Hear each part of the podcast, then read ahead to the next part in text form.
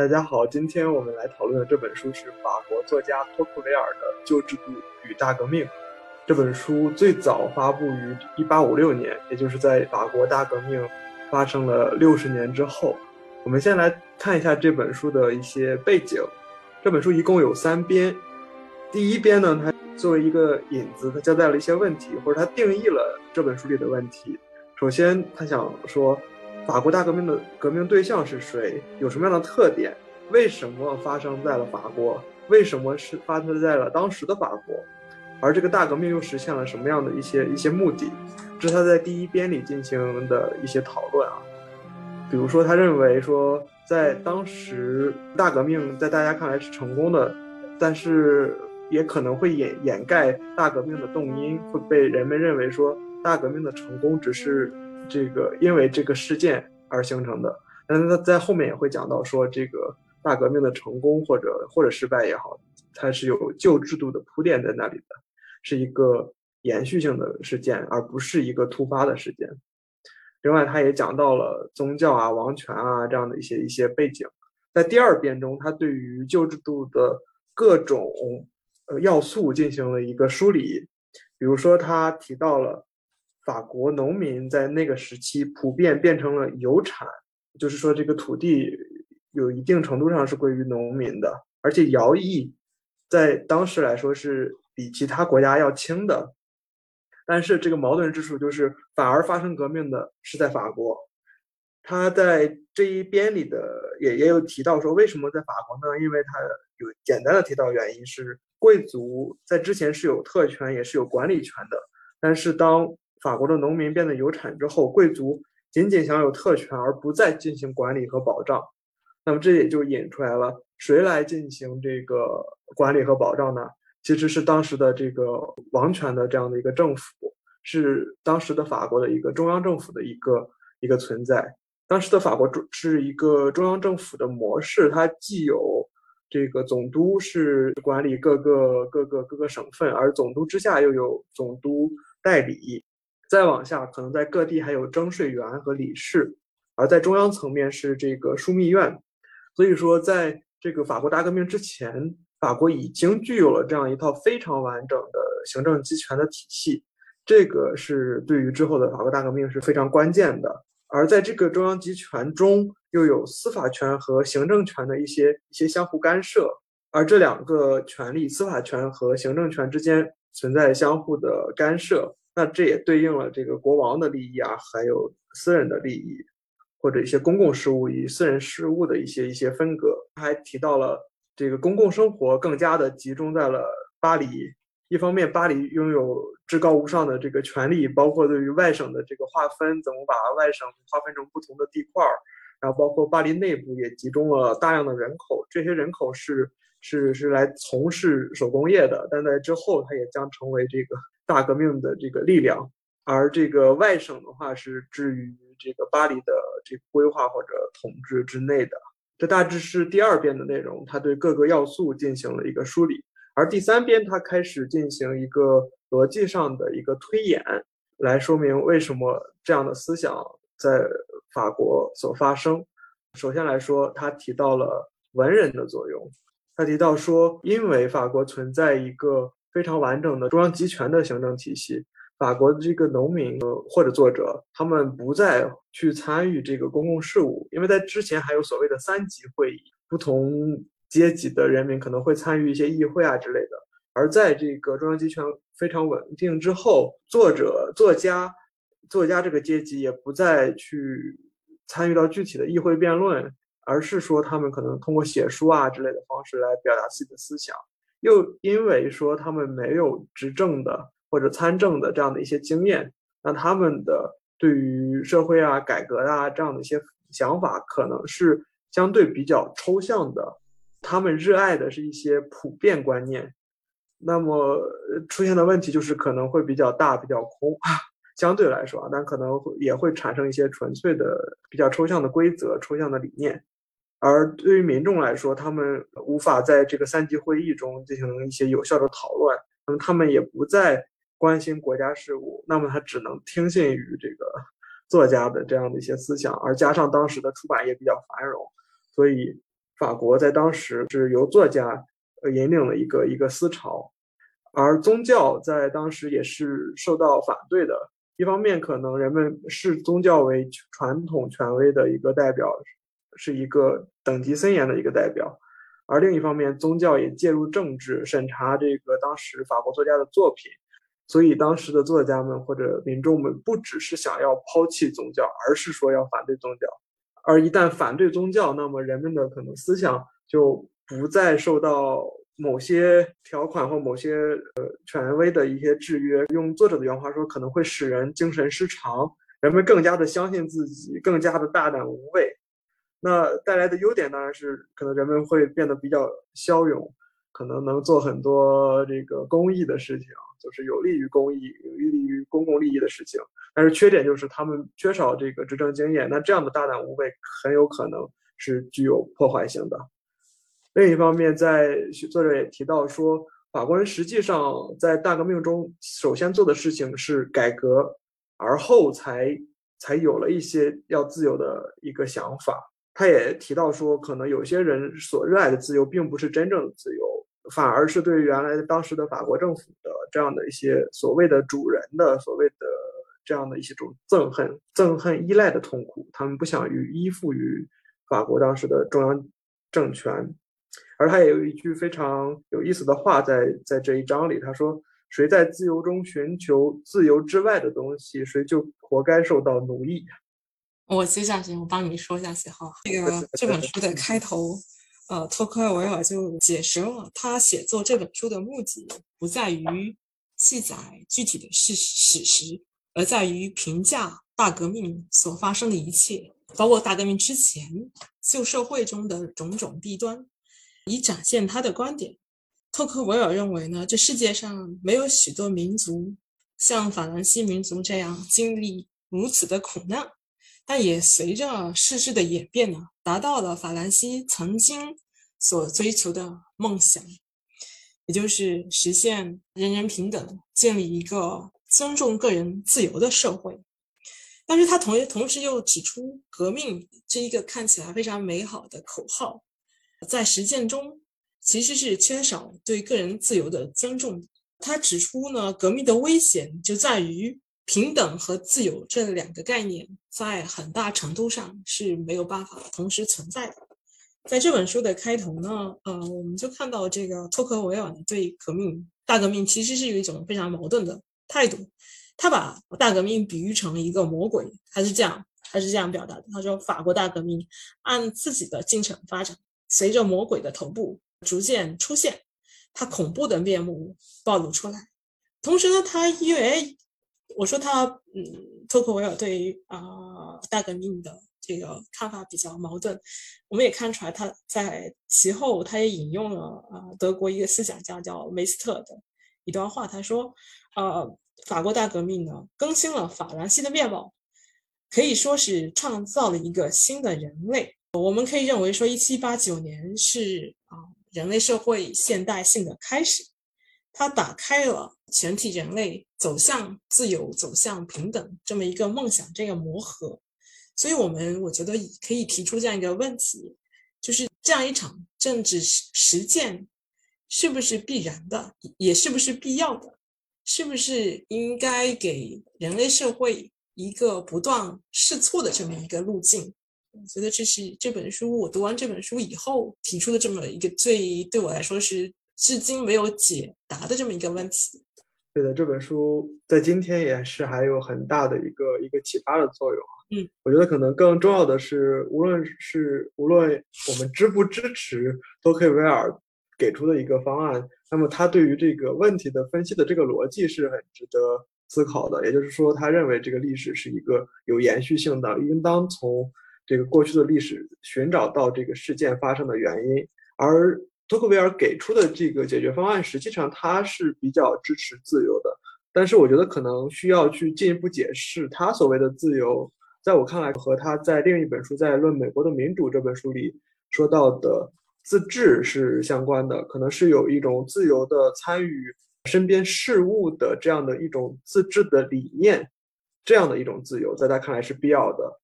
如果这个当时的法国的民众有了这样的自治的这样的一个意识，能够参与这样的政治事务，在他的这个逻辑链条中，在这个推理中，也可以有一个结论，就是大革命可能是可以被避免的。当时的人们可能会得到一个更好的、更自由的、更自由平等的国度，而不经过这个流血，不经过暴力。当然，可能这是历史没有假设。对。同时，我也认为，就是啊，托克维尔有个很难得的优点，就是他作为大革命的亲历者，也是革命的对象，因为他出身贵族阶层。他虽然对革命并不抱有特别美好的这种评价，但是他在整体上对于大革命的爆发是是一种必然啊，还是保持了呃非常清醒的态度。在这本书的第一篇就指出。当时的法国贵族已经丧失了治理习惯。我们都知道，在路易十四的战争和改革之后，大部分的有地位、有经济实力的贵族都纷纷聚集在巴黎和凡尔赛地区，离开他们的封地。那么他们在集中到了巴黎之后，他们的教育就贵族阶级的教教育和生产方式呢，使得贵族和资产者城市里的资产者布尔乔亚非常的相似。而且巴黎这个文化模式塑造了整个上层阶级，也就是贵族阶级和资产阶级的思想认知。这个思想认知呢，受到了应该说在很大程度上受到了整个十九啊十八世纪启蒙思想的影响。而在其他的欧陆国家，贵族阶级和资产阶级之间是没有这样一个这么一个高度的共识的。但是呢，这样的一个体制，体制虽然使人们啊相似，但是对于彼此呢却又互不关心，因为贵族阶级已经丧失了治理的习惯，但是呢，他们又同时出席三级会议，拥有投票权。对，也就是说，贵族和这个有产者的这个。界限越来越模糊了。这个所谓的模糊是说，他们有了更多的这个共同利益，或者说共同的事物。资产者和贵族啊，法国贵族在公共生活中他没有联系，甚至成为了敌人。因为贵族呢，作为整体，他们丧失了政治权利；但是他们作为个个人呢，他们生来就拥有不交税，还有其他司法方面的特权，而且。法国贵族和其他阶级间的障碍啊是有清晰的标志的，因为我们知道法国贵族的姓里面它有个德字，而这是啊资产者所呃毕其终生的努力所不可能拥有的。也就是因为这个清晰的标志性呢，使得法国贵族为非贵族的其他群体所憎恶。但是另外一方面，我们也可以看到，在法国的资产者之间。他们同样有这么一种不希望与人民混同的这么一个倾向啊，与贵族非常类类似。这说明呢，他们在显贵的内部也是有一这样一个无限细分的这种倾向。这和当时的英国是非常不同的。我们都知道，在这本书还有《论美国的民主》之中，托克维尔都有非常明显的改良主义的这种倾向。他更希望用一种比较温和的方式。来对所谓的旧制度进行渐进的改造。那么回到他所向往的那种英国那种社会的模式，我们知道，在英国摧毁了种姓制度之后，贵族与富有的平民之间的通婚是英国社会比较常见的现象。这和欧洲大陆是非常不同、非常不同的。而且呢，贵族一词。实际上嘛，在法国是限定性的，只限于贵族阶层的成员；而在英语里面，这个 gentleman 它可以指贵族，也可以指贵族以外的有产者、有地位、有文化的这些这类有产者。甚至到了美国呢，就到了美国十九世纪的所有人都可以，这个 gentleman 可以指所有的公民。对啊，所以这就是这也是呃欧洲大陆和。英美世界非常一个非常不同的地方，对，然后这是说对贵族和和人民的一个一个脱离。另外这本书也提到很有意思一点，就是所谓的新的有产者和人民也有也有一定的一个脱离。这个有产者最初的时候是要进城，呃，为什么要进城呢？他是为了去承担某些公共职务而免税，是为了免税而进城。然后这个作者也提到很有意思的一个一个小小小点，就是说法国为什么有那么多小城市？他在他看来是因为很多这个有产者要进城，要形成一些小的这个城市，所以这个也是一个一个特色，一个由来。那么他也认为说，OK，你们都进城了，或者你们都组建了新的小城市了，这些有产者不再具有乡土情节，那么也不再去了解农民，因此和底层的人民产生了一个脱节，而底层人民还是要承担很相对比较繁重的这个军役税，所谓的这个是某一个税种，而这个在城市里面也有底层人民，也就是那些手工业者。那他们可能就是相对来说工作的负担也比较重，可能参与公共事务的机会也是相对比较少。而刚才也提到说，在有产阶级的或者有产者的内部，他们也是有大量的这个小团体的存在的，所以他们他们可能是更倾向于维护小团体的利益，而不是说维护一个这个更大的一个公共利益。所以这也是朱克维尔所描述的在当时一种各个阶层非常对立的一种景象。然后还有一方面，我们可以探讨的就是法国大革命，实际上它是加强了在封建王权时代已经成型的中央集权制度，而且某种意义上来说，大革命也是旧制度的产物。呃，我们知道呢，在大革命之前，法国原有的封建制度中的三级会议制度已经形同虚设。只有两个省还保留的自治的权利。法兰西特色的中央集权就体现在他们有一个啊机构叫做御前会议。这个御前会议呢，集中了最高法院、行政法庭的特别管辖权、立法权、行政委员会的确定和指导官员规章的这各项职能，就有点像我们清朝那种军机处那种感觉。对 对对。呃，而且更有意思的地方就是，他们在官员的选拔和任命之这个过程中，血缘的关系已经逐渐被弱化。我们之前也提到过，贵族对于公共事务的参与在逐步削弱，而这个御前会议的组成者的身世呢，通常并不是那么显赫啊。这也是大革命之前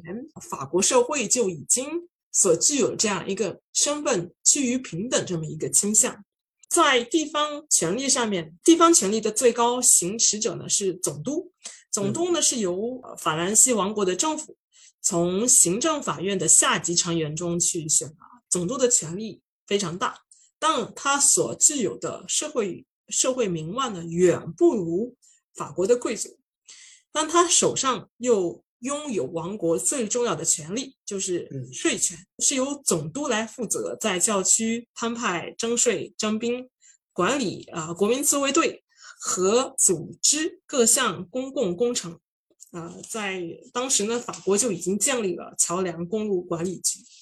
嗯，啊，这个桥梁公路管理局呢，也在大革命之后保留下来。呃，这也就是我们今天所知道的路桥学院的前身。对对，这个很有意思。啊，对，这是一个很有意思，对吧？对，其实我们所所知道的就是，我们今天都知道啊，法国最好的，法国现有的教育制度是从呃拿破仑开始的。那其实，在拿破仑之前，王国就王国政府也在公共教育方面进行了一一定的探讨。大革命之后，只是把这条路走得更宽，走得更远而已。对，这也是他法国就是比较特色的所谓工程师教育。刚才我们提到这个路桥学校。然后他们还有一个学校叫这个矿业学校，这个听起来啊，而且这个全名是巴黎高等矿业学院啊，这听起来就很野鸡，但是实际上是顶最顶尖的这个几所工学校之一。对，这也是当时的一个特色啊。对，嗯。然后关于我前面所说到的那个三级会议，它在在法兰西建国之初，就是大概在十七世纪左右就有这样的一个机构。但是它这个三级会议，它是在历史上的嗯发挥的作用是有一定的变化的。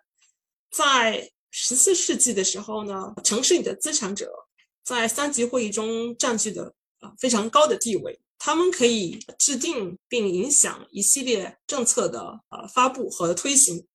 但是因为受到十六世纪宗教战争的影响，大量的城市陷入了一种经济危机之中。而且呢，在我们知道，在领领地政治，就是贵族离开他们的领地之后，三级会议呢就很少召开，所以资产者和贵族在公共生活中就日日益疏远。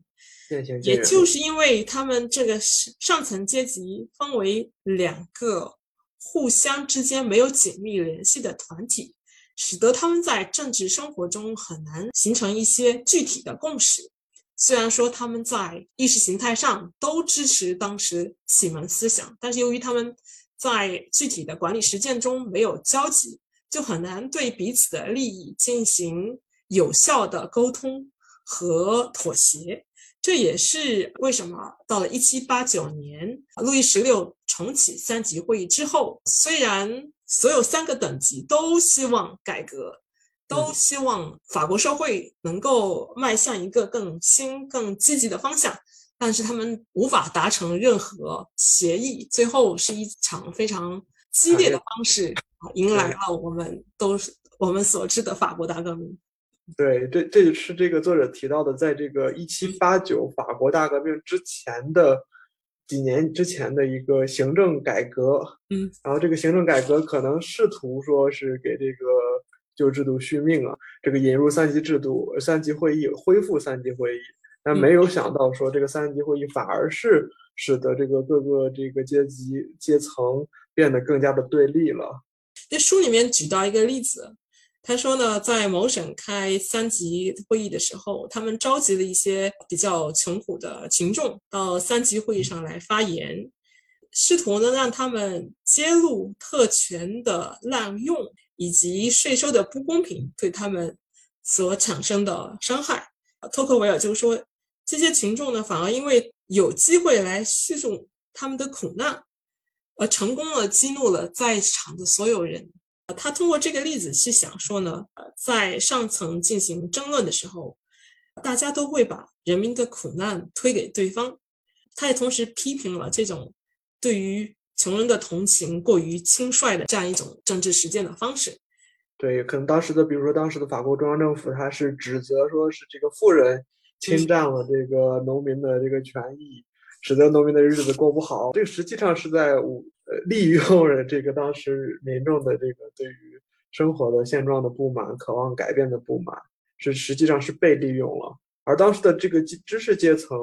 他可能关注的就反而不是这样的一些具体的案例，而是一些比较抽象的概念。他们希望能够建立一套一般性的理论、完整的立法体系，然后进行严格的司法。他们有一套很完整的一个说辞，但是很可惜。当时的阶知识阶层的这个这个想法和这个是民众实际的苦难是是有很大差距的，而民众的实际的苦难在三级会议上反而是被利用的，所以这是在当时我觉得令托克维尔感到遗憾的地方吧。而且当时的民众啊，普遍对于收税员日常事务有很大的不满。这个收税员呢？他是由地区的总督从自耕农之间随意拣选出来的。根据托克维尔的描述，收税员的既是受害者，同时又是暴君，因为在他身上累积了向全体居民收税的这么一项事务，这导致，因为他又不是政府正式任命的官员，那么他在行使他这个收税权的过程中就有很大的随意性。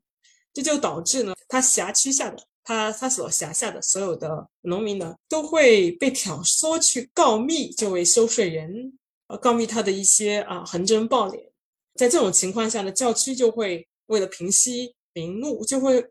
随便的再去任命一位农民作为收税员。所以当时的农民虽然说是自由民，却没有什么任何法律上的保障，同时他们又有繁重的徭役和兵役。这就解释了啊，托克维尔所所说的，虽然呢封建权力在法国已经消失，但是这些封建权力的残余部分，却在法国呢比其他任何欧陆国家更使人民所憎恶。对的，也就是说，大革命之后的这样的一个所谓的新的王国，可能借用托克维尔的话说，就是是在这个旧制度的废墟上建立的。他继承了很多旧制度里面的或好或坏的一些材料，对他有这么一句话说：“他说，也许当时的法国中央政府已死，但是当这个行政机构却继续活着。此后，每当人们想打倒专制政府时，只是将自由的头颅放在一个受奴役的躯体上。对，它是这类似的这样的一些金句，在这本书里还是很多的啊，感觉托克维尔文采还是非常非常棒的。然后这本书里面啊，也介绍了路易十六时代的一些背景，也比如说，呃，我们知道说当时的法国的行政官员更尊重人的自由，一些税务部门极少行使特别强烈的这种呃特别凶残的这种征税的行动，而且整法国工业的发展呢也更加繁荣，在贸易海上贸易方面呢，已经超过了当时的英国。托克维尔这些叙述和当代法国历史学家的一些著作是有一定的矛盾。在工业繁荣的后面，当时的法国有三分之一的人口是属于所谓的流民阶层，也就是他们没有固定的工作，也没有固定的住址，而是在全国各个地方流动，对当时法国社会的治安，特别是农村地区的治安，造成了非常大的威胁。对，我觉得可能这个是这个在在之后近几近几十年来，可能法国学界他可能更多的资料收集，所以做了一些补充。但我觉得从托克维尔收集到的资料的角度来讲，他得到了这样的一些结论，呃，他是想说，在这个旧制度中，其实还是有一些好的方面，是的，是应当得到继承的，而不能像这个这个那句俗语怎么说来着，把这个。泼泼洗澡水把这个孩子也倒出去了啊！他是反对这种的，所以他的这个观点是希望进行一些改良，可能是希望避免革命。但是呢，他也提到说，为什么这个人们一定要进行彻底的革命？为什么连这个小孩也要和洗澡水一块倒出去呢？他在他看来，这个这个责任也包袱也不能丢给某一个人或者某一个阶级。他认为说是。因为当时的人们缺少参与公共事务的这种机会，所以这个作家们的这种比较抽象的理论在社会的舆论中占据了上风。而根据这样的一种非常理想化的一种建构的话，那我们当然是要打破旧制度的一切，我们要建立全新的一切。而实际上，在托克维尔看来，这是很遗憾的，因为旧制度中已经有很多萌芽，可能是有机会发展成。更完善、更科学的、更美好的一些变革路径，但是因为之前的这种法国当时的中央集权的存在，因为这个阶级的对立，因为人们没办法参加公共事务，所以历史的车轮滚滚向前，也是没有办法，也是一种遗憾吧。在托克维尔的视角下看来，可以说呢，一七八九年以来，法国大革命改变了这个君主集权的这个模式。但是呢，中央政权的形式并没有改变，而且呢，个人继续在他的细小事务中遵循他过往所熟悉的规则和惯例，并且依赖呢习惯与之交往的政府，也就是总督为行政首脑的这么一个地方的行政模式。中央政府呢被砍掉了一个脑袋，就是法国国王，但是他的躯体呢还继续活着。这可能是法国革命最奇怪的特征。托克维尔指出呢，在法国大革命里面，对美好向往这个理论和行为的强暴形成了一个非常鲜明的对比。呃，他认为呢，平等和自由并不是这个时代的产物，因为1789年是一个没有经验的时代。托克维尔对人民群众的态度是相当复杂的。一方面，他认为人群非常容易陷入到某种暴怒的集体情绪中，并由此对社会产生极大的破坏力。对于一个坏政府来说，最危险的时刻通常就是他开始改革的时刻。人们可以长期的忍耐苦难，并认为这是无法避免的，但是，一旦有人试图消除这样的苦难，那么苦难对大多数人来说就变得无法忍受了，因为痛苦的确正在减轻，但是感觉却更加敏锐。他在书中举了一个例子：某省的一个议会召开了一次诉苦大会，大会的组织者要求穷人来发言，声讨特权以及财产制度的不公平对他们造成的损害。然而，众人声情并茂的叙述苦难，却一下子激怒了人群，使得场面不可收拾。另一方面，托克维尔也意识到，法兰西的精神因为革命而产生了改变。和千百年以来世界历史中的改朝换代所不同的是，大革命诞生了进步主义。托克维尔说，在大革命以前，人们对未来无所期望；而在大革命以后，人们对未来无所畏惧。人们的想象力沉浸在即将来临的幸福之中，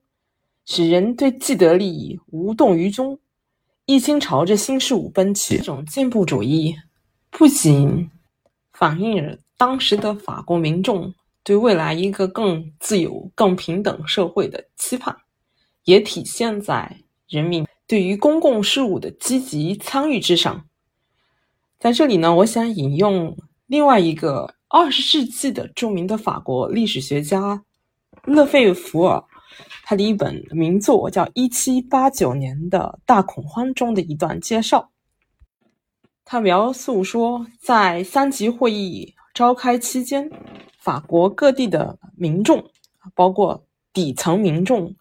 定期呢都自发的聚集在当地的政府门前，来打听巴黎传传来的三级会议召开的信息，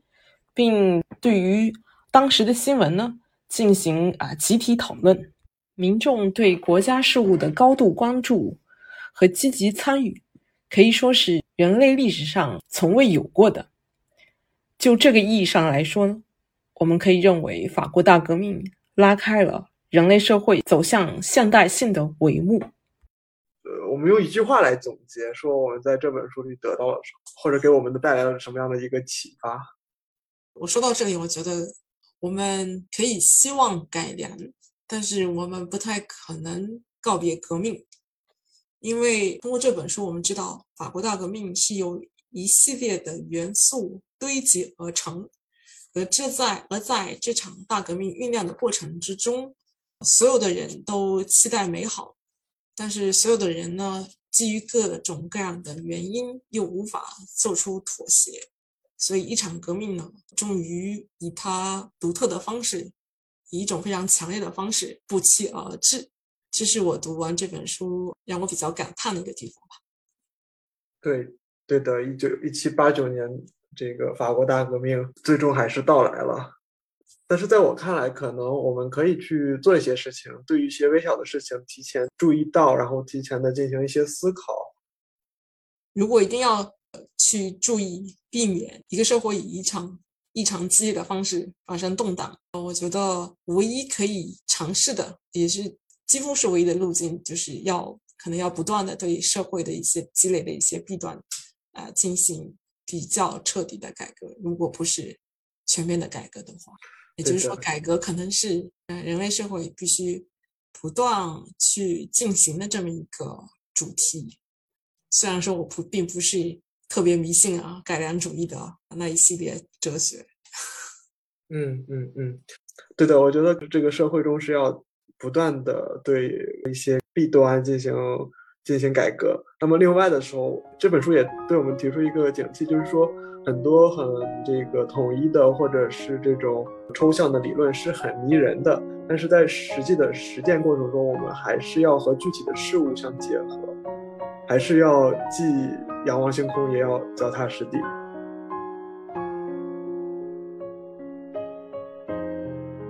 感谢收听。如果你喜欢我们的播客，欢迎在网易云音乐、喜马拉雅 APP 和小程序、小宇宙 APP、苹果和谷歌播客以及其他各大饭厅类平台订阅、评论、点赞、分享。让我们下期再见。